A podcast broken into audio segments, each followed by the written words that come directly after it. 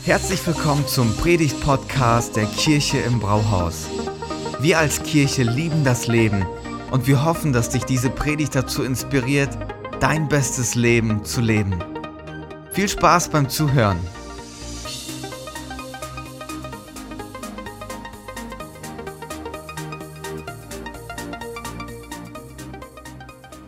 Ein Sommer mit Freunden, was für ein wunderschöner Titel. Und danke an euch in Gifhorn für die Einladung, online heute dabei zu sein. Ich möchte über ein ganz besonderes Thema sprechen, das mich selbst sehr beschäftigt. Und bevor ich das tue, möchte ich einfach auch meinen Dank an eure Pastoren richten. Heike und Lothar, ihr macht einen großartigen Dienst und ich kann es kaum erwarten, eure Kirche im Brauhaus live zu erleben. Ich bin mir sicher, es gibt ein kühles Bier im Anschluss an den Gottesdienst. Auch an euer ganzes Team einen herzlichen Dank. Ihr macht das großartig. Seid ihr ready für das Wort Gottes? Na kommt, dann steigen wir da gleich ein. Es war Ende vergangenen Jahres in Baden-Baden, als Gott ganz intensiv, kurz bevor ich anfangen sollte zu predigen, nochmal in einer Art und Weise gesprochen hat, wie ich es so noch nie erlebt habe. Gott ähm, sprach folgendermaßen, er sagt, gib jetzt der Gemeinde folgendes Wort weiter, dass etwas auf sie zukommt, das so noch nicht da gewesen ist. Dass etwas auf sie zukommt, das alles verändern und auf den Kopf stellt. Oh, und dann kannst du dir schon vorstellen, wenn man als Pastor antritt, um immer ermutiger zu sein und dann mit so einer Nachricht zu kommen, das ist nicht so easy. Aber dann kam das Wort und das hat es etwas leichter gemacht. Gott hat gesagt, wenn du das gesagt hast, dann tu Folgendes hinterher schieben. Drei Worte. Sagt der Gemeinde, fürchtet euch nicht. Und dann zum Abschluss war es so, Gott sagt, das Jahr wird nicht vorbeigehen, ohne dass etwas Dramatisches passiert. Die Fragen waren groß und die Tage und die paar Wochen bis Jahresende flogen nur so dahin und alle sagten, du hast doch da äh, ein prophetisches Wort weitergegeben, äh, der dritte Weltkrieg ist nicht ausgebrochen, was ist eigentlich los, was ist passiert? Es gab gut einen Anschlag da in, in Halle und auch eine schlimme Sache und so weiter, aber es war nicht in der Dimension, wie ich so empfangen hatte. Dann hinterfragt man sich natürlich selbst auch und meine Frau und ich waren dann in Südafrika im Januar, Februar und dann hörten wir schon von den Dingen, die passieren, aber sie waren noch recht weit weg. Im März war alles klar, was sich da im November, Dezember im fernen China abgespielt hat und nun plötzlich so bedeutungsvoll ist auch für unseren Alltag. Und dann im Laufe der Zeit, der Wochen, der letzten Monate habe ich festgestellt, dass die Stimme des Glaubens sehr, sehr leise geworden ist. Und das selbst aus gestandenen Männern und Frauen des Glaubens Menschen wurde, die ziemlich mit Angst zu kämpfen hatten. Und das ist nicht nur bei uns so, das ist auch bei euch so. Und ich möchte heute darüber sprechen, über einen Glauben, der dich furchtlos macht. Wir, wir haben am 15. März begonnen mit Online-Gottesdiensten. Wir waren eine der ersten Kirchen in unserer Stadt, die das gemacht hat. Und wir waren auch eine der ersten Kirchen am, am 10. Mai, die wieder gestartet haben. So, wir kennen also beides. Wir waren recht früh draußen und recht schnell wieder drin. Und dann habe ich mal durchgezählt, hm, wie viele Tage sind das denn vom ersten Online bis zu dem Gottesdienst, wo wir wieder zusammenkommen konnten? Und äh, habe festgestellt, 63 Tage. Jetzt habe ich nachgelesen, wie viele Tage es braucht, um eine Gewohnheit zu installieren im eigenen Leben. Hast du irgendeine Idee, wie viele Tage das sind? Ich habe ich hab gelesen 66 dachte ich, wow, haben wir noch mal Glück gehabt. Es gibt zwei Dinge, die der Kirche im Moment aktuell als große Gefahr gegenüberstehen. Das eine ist, dass Menschen Angst haben und das andere ist, dass Leute bequem geworden sind. Und ich habe gelernt, als Pastor musst du die Gequälten zur Ruhe bringen und die, die zu ruhig und gemütlich sind, die musst du ein bisschen quälen. Ich möchte gern mit dir eintauchen in eine Geschichte, die vielen von euch sicherlich gut bekannt ist. Es geht um das Volk Israel. Sie sind ausgezogen aus Ägypten, eine ganz starke Geschichte voller Wunder, die du dir mal selber durchlesen kannst. Und dann kommen sie ans verheißene Land. Und dann wird ein Vorschlag gemacht. Lasst uns doch mal Experten aussenden, die sich das Ganze vor Ort anschauen. Ist eigentlich ein cleverer und kluger Plan, oder? Und dann kommen diese zwölf Kundschafter aus jedem Stamm, ein Fürst. Sie kommen wieder zurück und sie berichten davon, was sie gesehen, gehört, erlebt haben. Das war spannend. 40 Tage waren sie dort in diesem Land, das Gott ihnen verheißen hat, von dem sie geträumt haben. Und jetzt tauchen wir mal ein ins vierte Buch Mose, 13. Kapitel. Ich lese mal von Vers 30 ab. Da machten die Israeliten Mose wieder Vorwürfe. Ja, das, das hat er schon gekannt. Kaleb, das war einer dieser Kundschafter, der auch zurückkam. Er versuchte sie zu beruhigen und rief, wir sind stark genug, das Land zu erobern. Wir müssen nur losziehen und es in Besitz nehmen. Klingt das gut? Das klingt super. Aber die anderen Kundschafter widersprachen. Gegen diese Völker können wir auf keinen Fall antreten. Sie sind viel stärker als wir. Und sie erzählten den Israeliten die schlimmsten Geschichten über ihre Reise. Wir haben das Land durchzogen, wir wissen, wie es dort aussieht. Glaubt uns, dort herrschen Mord und Totschlag. Da gab es zwei Leute von diesen Zwölfen, die haben gesagt, hey, lasst uns losziehen, lasst uns das Land einnehmen. Äh, Gott hat es uns schon geschenkt. Und dann gab es zehn, deren Botschaft, hm, nicht so einfach zu verarbeiten war. Die sagten, da ist ein Feind, der viel mächtiger ist. Und Israel hatte ja die Wunder erlebt, die Wunder Gottes, und ähm, hört nun die unterschiedlichen Botschaften. Und zwar zehn Leute, die Mehrheit also, die gesagt hat, vergesst es. Lasst uns lieber die Sicherheit der Isolation, des Rückzugs und der Wüste nehmen. Und zwei Leute sagten, lasst uns das Land in Besitz nehmen. Trotz der Ermutigung, Ermutigung von Kaleb und Josua, trotz den klaren Anweisungen von Mose, blieb das Volk in ihrer Haltung und stellte sich gegen die Verheißung Gottes. Und das ist das, was diese Geschichte so dramatisch macht, weil anstatt einzuziehen, das in Besitz zu nehmen, was Gott ihnen gegeben hat, im Glauben vorwärts zu gehen, ging es in der Angst wieder zurück und 40 Jahre, eine Generation musste in der Wüste zubringen. Ich bin zutiefst davon überzeugt, dass ähm, Angst ein Geist ist. Genauso wie der Glaube ein Geist ist. Ich möchte das gerne anhand von dem Wort Gottes ähm, euch zeigen. Im vierten Buch Mose, im 14. Kapitel, Vers 24, da wird von Kaleb gesprochen. Und da heißt es, aber meinem Knecht Kaleb, weil ein anderer Geist in ihm war und er mir völlig nachgefolgt ist, ihn werde ich in das Land bringen, in das er hineingezogen ist und seine Nachkommen sollen es besitzen. Ein anderer Geist. Ich möchte kurz über den Geist der Angst sprechen und dann über den Geist des Glaubens. Angst zu verbreiten ist eine Spezialität des Teufels. Er liebt es geradezu, Menschen in Angst zu treiben. Das Thema Angst ist deine Lieblingswaffe. Du sagst, Markus, hast du das selbst auch schon erlebt? Oh ja. Und ich weiß, viele Menschen haben gerade existenzielle Ängste. Ängste im Bereich der Finanzen. Ich begegne Menschen, die haben sehr, sehr Angst, dass sie krank werden, dass sie sterben müssen. So unterschiedliche Ängste. Ängste, dass die Beziehung zerbricht.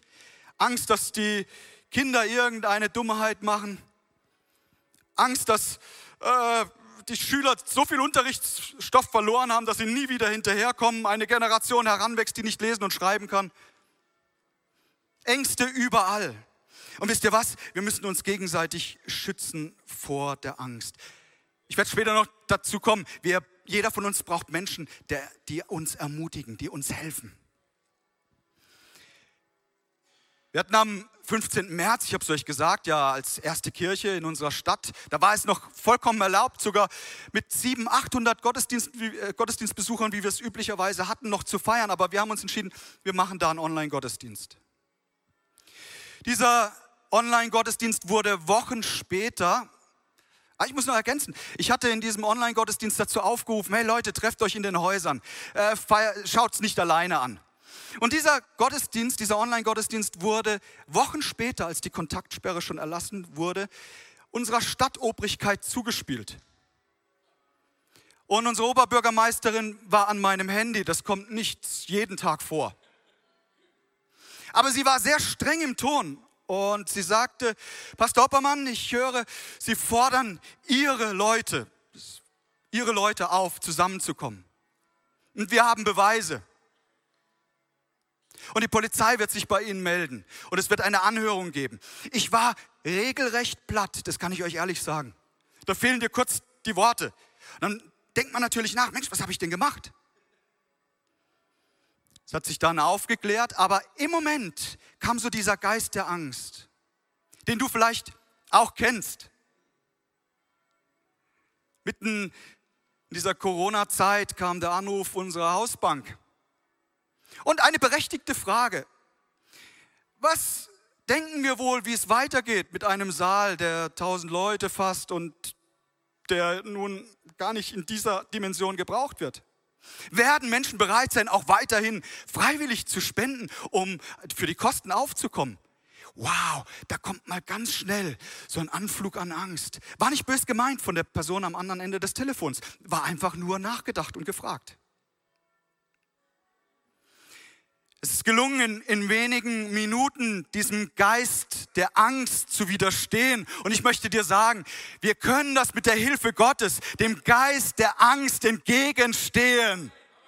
Und wisst ihr, was Gott zu mir gesagt hat in diesem Moment? Er hat gesagt, und wir werden viele große Seele brauchen, um all die Menschen zu fassen, die zum Glauben an Jesus Christus kommen. Wir werden viele Gottesdienste feiern. Es wird nicht reichen, einen am Sonntag. Nein, wir werden ganz, ganz viele haben. Ich bin zutiefst davon überzeugt, die beste Zeit liegt noch vor uns. Angst ist ein ganz schlimmer Virus übrigens, der sich schnell verbreitet. Ich, ich, ich wundere mich, ehrlich, ich wundere mich, wenn ich Leute sehe im Wald spazieren mit Mund- und Nasenschutz. Beim Autofahren, allein im Auto. Glücklicherweise wurde dem Quatsch ja, wurde das beendet. Aber ich wundere mich, das, das, äh, der Oberhammer war, ich habe einen gesehen in unserer Stadt, der ist alleine gelaufen, Mund- und Nasenschutz und eine Fluppe drunter. Ich habe gedacht, mein Gott, hoffentlich zündet er sich nicht an.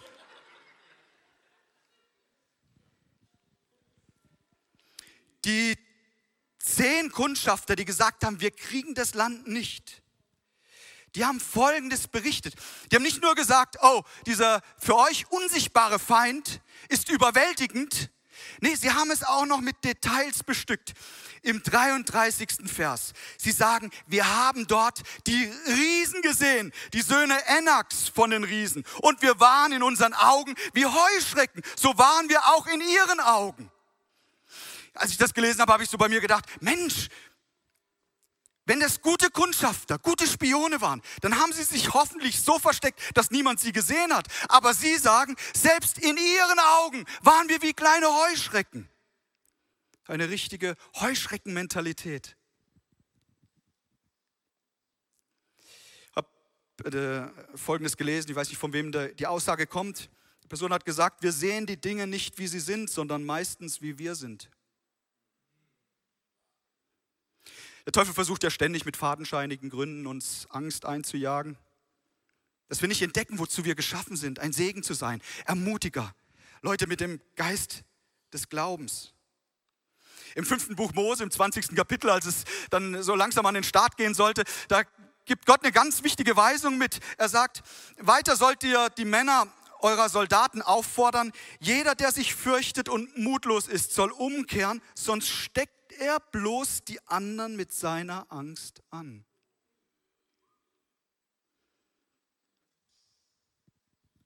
Angst bedeutet, ich sehe die Realität, aber ohne Gottes Möglichkeiten. Angst ist eine Krise zu erleben ohne Gott.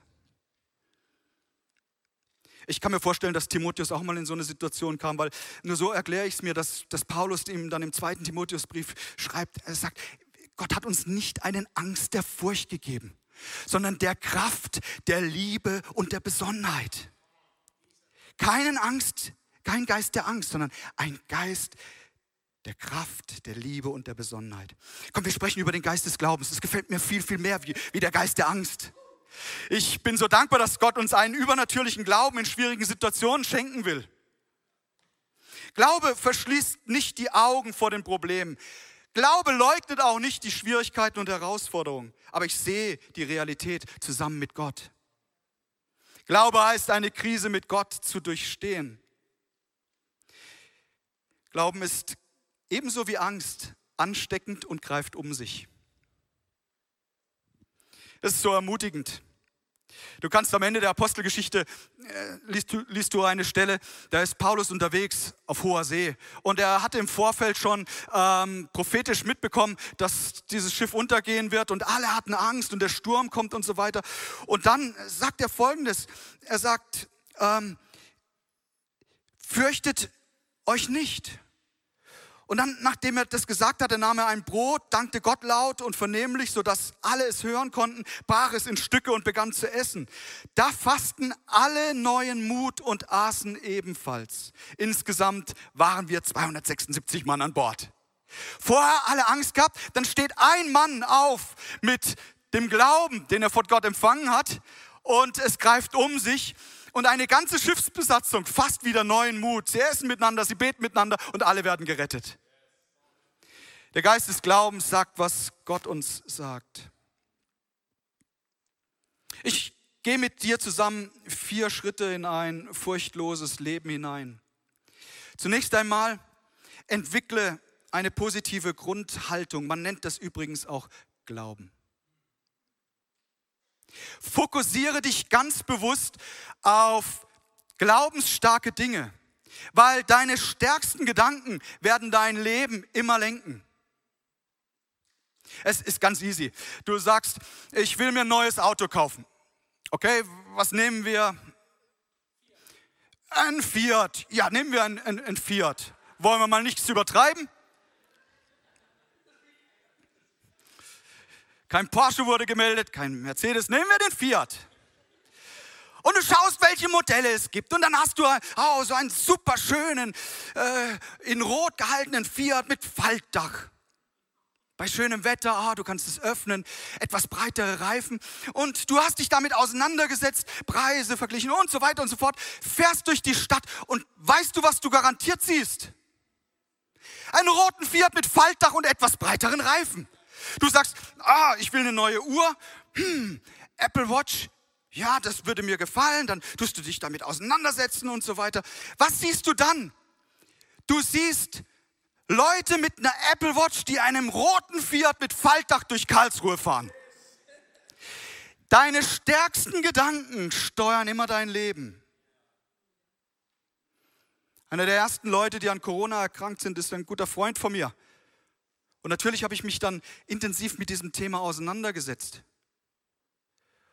Und je mehr ich das gemacht habe, umso mehr hat Angst auch versucht, mein Leben zu steuern. Und als ich das verstanden habe, begriffen habe, habe ich gemerkt, hey, ich brauche wieder eine absolute Ladung an Wort Gottes, an glaubensstarken Verheißungen. Und in meiner Bibel, alles, was so mit guten Verheißungen zu tun hat, ist grün angestrichen, so grün für die Farbe der Hoffnung. Und wenn ich reintauche in, in die Heilige Schrift, dann springt mich das sofort an und ich lese all die guten Verheißungen, die Gott über meinem Leben hat. Und ich möchte dir Mut machen. Schau rein und entwickle eine positive Grundhaltung.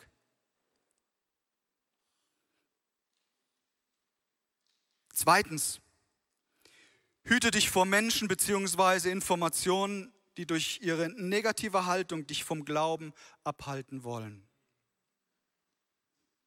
Du musst regelrecht deine Ohren verschließen davor.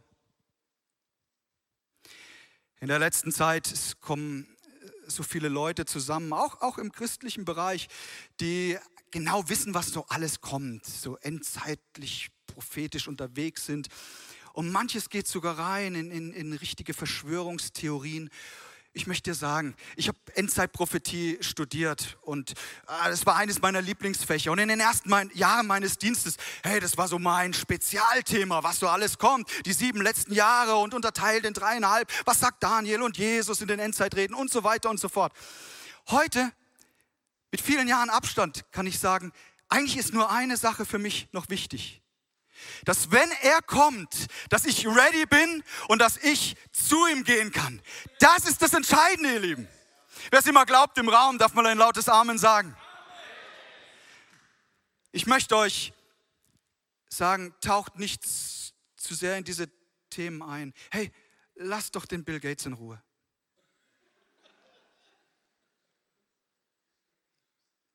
Ich will auch keinen Chip. Und schon gar nicht von Microsoft.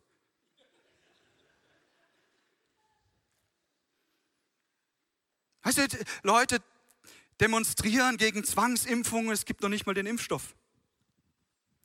Ich, ich möchte versuchen, dass da ein bisschen Ruhe reinkommt, dass wir uns wieder fokussieren, konzentrieren auf das, was wirklich wichtig ist im Leben. Und das ist deine Beziehung zu Gott. Und wenn Sie gerade diesen Gottesdienst anschauen oder wenn hier jemand ist heute Morgen, der so die ersten Schritte im Glauben macht, ich möchte Sie nachher einladen, eine freiwillige Entscheidung zu treffen, das Leben ganz freiwillig und persönlich in die Hände des allmächtigen Gottes zu legen. Weil wenn wir das tun, das trägt auch durch ganz schwere Zeiten hindurch. Weißt du, das ist, das ist die Sicherheit, die dir kein Mensch geben kann. Das ist der Friede, den nur Gott uns geben kann. Ich möchte dich einladen. Hüte dich vor Menschen und Informationen, die uns nur runterziehen wollen, die uns vom Glauben abhalten wollen.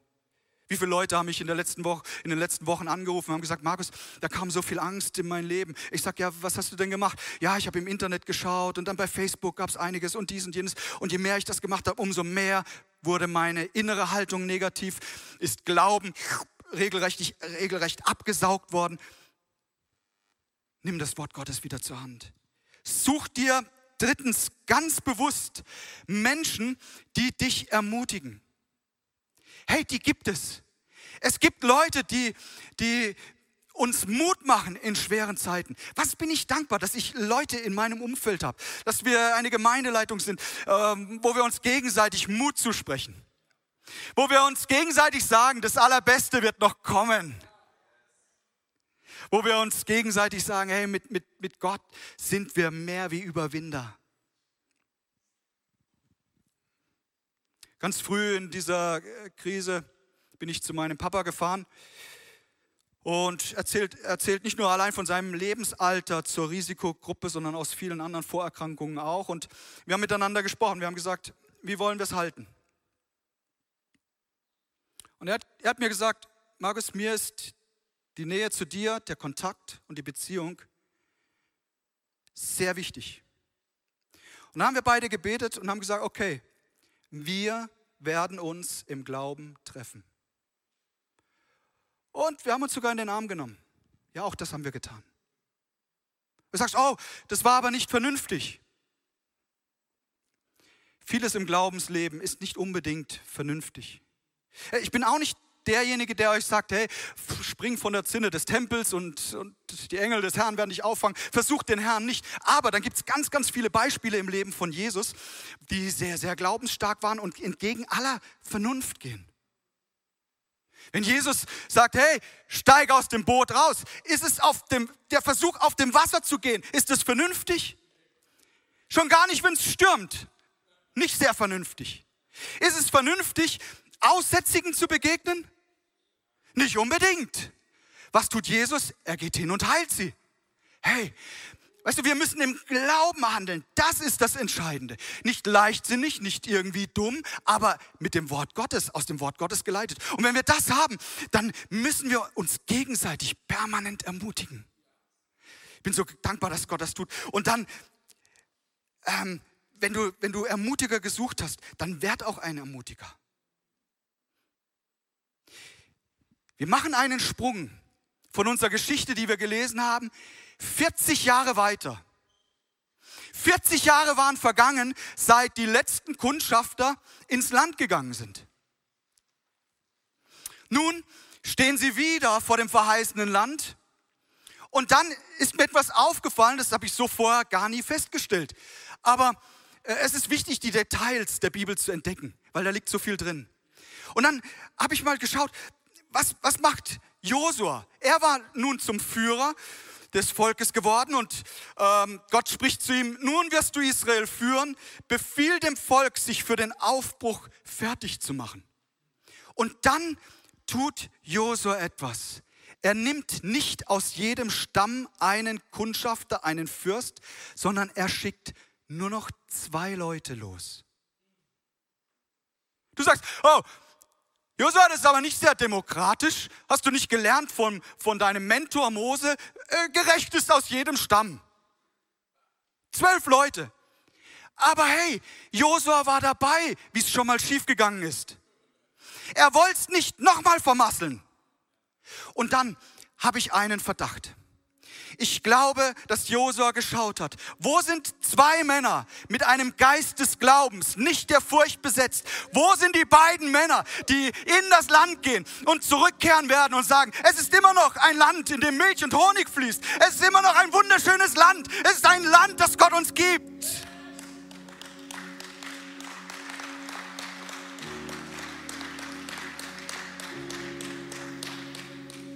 Und dann gehen die beiden Kundschafter hinein werden versteckt dann im Hause einer Prostituierten. Auch eine ganz spannende Geschichte und kehren zurück. Und jetzt schnallt euch an, was die beiden sagen.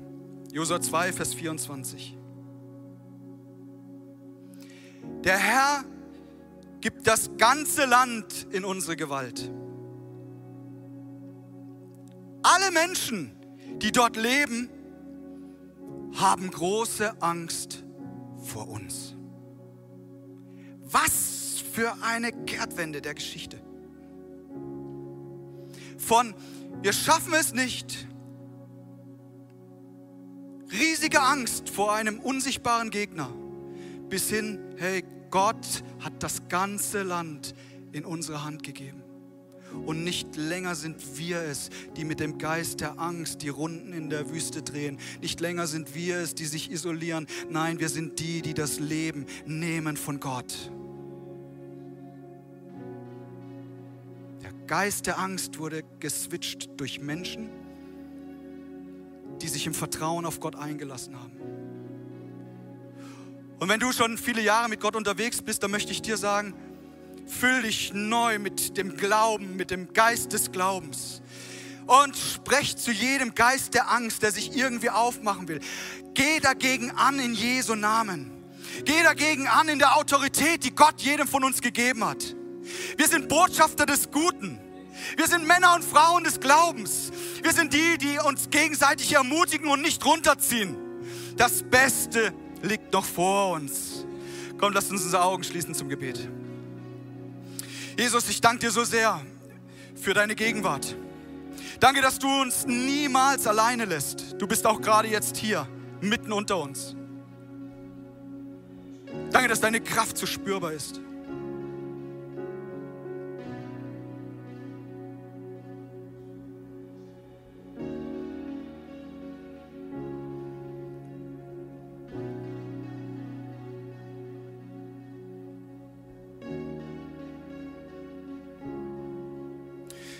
Geist ermutigt mich so sehr, jemanden, der gerade online auch diesen Gottesdienst verfolgt, dir zu sagen, zieh dich nicht mehr zurück, wie es gut ist für dich. Isolier dich nicht weiter. Spür, wie Gott dir sagt, ich möchte deine Seele wieder füllen mit Freude. Da ist so viel Trauer in den letzten Wochen eingezogen. Es ist dich zu stark isoliert. Gott ruft dich, ruft dich wieder. Zuallererst in die Beziehung mit ihm. Er sagt dir, komm jetzt zu mir, mein Kind. Ich, ich sehne mich so nach Gemeinschaft mit dir. Und dann lass es auch wieder zu, dass Menschen in dein Leben hineinkommen. Menschen der Ermutigung. Während alle Augen geschlossen sind hier im Raum, möchte ich gern Gelegenheit geben für die Menschen, die heute Morgen hier sind, wenn sie hier sind und sagen, ich bin mir nicht sicher, ob meine Beziehung mit Gott wirklich in Ordnung ist. Aber wenn es einen Gott gibt, dann möchte ich ihm ganz bewusst mein Leben anvertrauen. Möchte meine Schuld, meine Sünde, meine Vergangenheit bringen. Er soll mein Herr sein. Wenn sie das betrifft. Ich würde mich so sehr freuen, wenn sie ein kurzes Zeichen geben, indem sie ihre Hand dem Himmel entgegenstrecken und damit sagen, Jesus, hier ist mein Leben. Vielen Dank, ganz dort hinten. Dankeschön. Dankeschön, hier links. Vielen Dank. Wo immer noch Menschen sind, lade sie ein zu einer persönlichen Beziehung mit Gott. Ich noch einmal fragen, ob noch jemand hier ist, dann strecken auch Sie gerade Ihre Hand Gott entgegen. Signalisieren Sie damit, mein Leben soll Gott gehören. Danke dort rechts. Ich freue mich so sehr über jeden Einzelnen.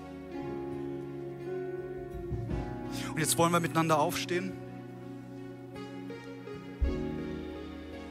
Und wenn du möchtest, darfst du zusammen mit mir ein Gebet sprechen, in dem wir Gott einladen, in unser Leben zu kommen. Indem wir ganz klar und entschieden sagen, wir wollen den Geist des Glaubens in uns aufnehmen. So wie ein Josua und ein Kaleb. Ein anderer Geist soll in uns sein.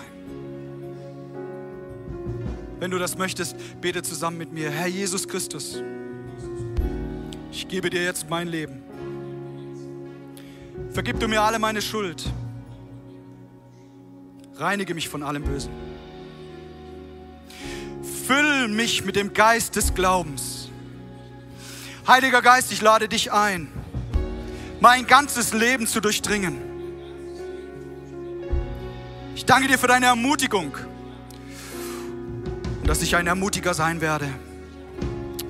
In Jesu Namen. Amen. Vielen Dank fürs Zuhören. Wenn du eine Frage hast, kannst du uns gerne eine E-Mail an info at kirche-im-brauhaus.de schreiben. Wir geben unser Bestes, um deine Fragen zu beantworten. Bis zum nächsten Mal beim Predigt-Podcast der Kirche im Brauhaus.